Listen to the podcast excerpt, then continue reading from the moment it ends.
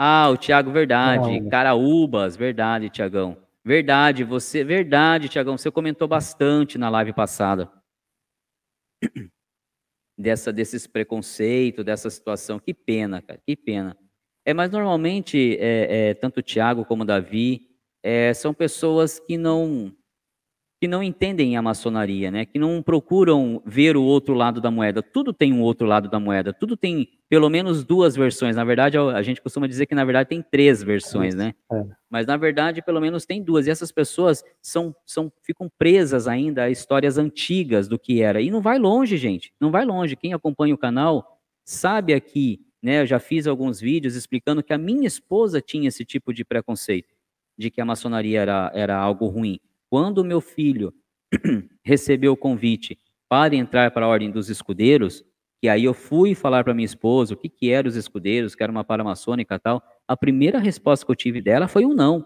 E olha que a minha esposa, para falar um não, para mim é muito difícil. Se hoje eu terminar a live aqui e falar para ela, olha, fiz negócio com o João, vou vender a nossa casa. Ela não fala, ela fala, você tem certeza? Se eu tenho, ela vai embora. Agora, quando eu fui chamar, quando eu fui falar para ela do convite que o nosso filho tinha recebido para entrar para uma paramaçônica, ela me, ela me deu um não redondo.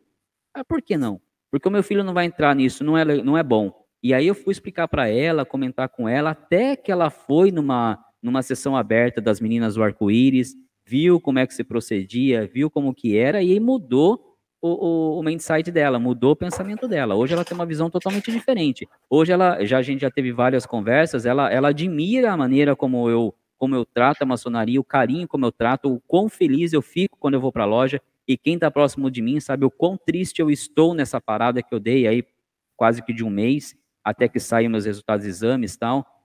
Então, Davi, Tiago, infelizmente tem muita gente assim. E pessoas, a, a diferença é que, graças a Deus, a minha esposa, é uma, é uma, é uma mulher é, jovem, né? Tem 38 anos, é professora, então tem uma mente aberta, ela, ela se permitiu ouvir o outro lado da história, a outra versão.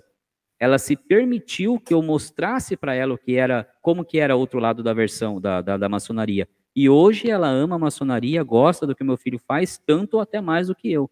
Mas essas pessoas, e a, maioria das pessoas, se agarram naquele preconceito de que a maçonaria realmente é do diabo, que faz pacto, que isso, que aquilo, e não querem ver o outro lado. Não olham a benemerência que a maçonaria faz, não olham os membros da maçonaria, né? Quem é, quem são os maçons, quais são seus comportamentos, como eles agem, e aí acabam gerando esses preconceitos. Eu fico triste é, é, porque eu já sabia que existia, como eu disse para vocês, eu tive isso na minha família, mas eu consegui mudar, graças a Deus mas fico mais triste ainda de saber que isso está num número tão grande quanto o número de pessoas que têm vontade de entrar para a ordem, ou até maior, e que isso está espalhado pelo Brasil. Que ainda, como João disse, no século XXI, ainda tenham pessoas que se apegam a essas histórias e não procuram é, é, entender como é que no século XXI a gente vai estar fechado num, num, num, num recinto, fazendo pacto, fazendo é, é culto ao ao bode, comendo bode, ou como disse o João lá na história, dormindo, fazendo relações sexuais com bode, pelo amor de Deus. Vai entender como é que isso funciona. É, mas é triste, é triste, mas acontece.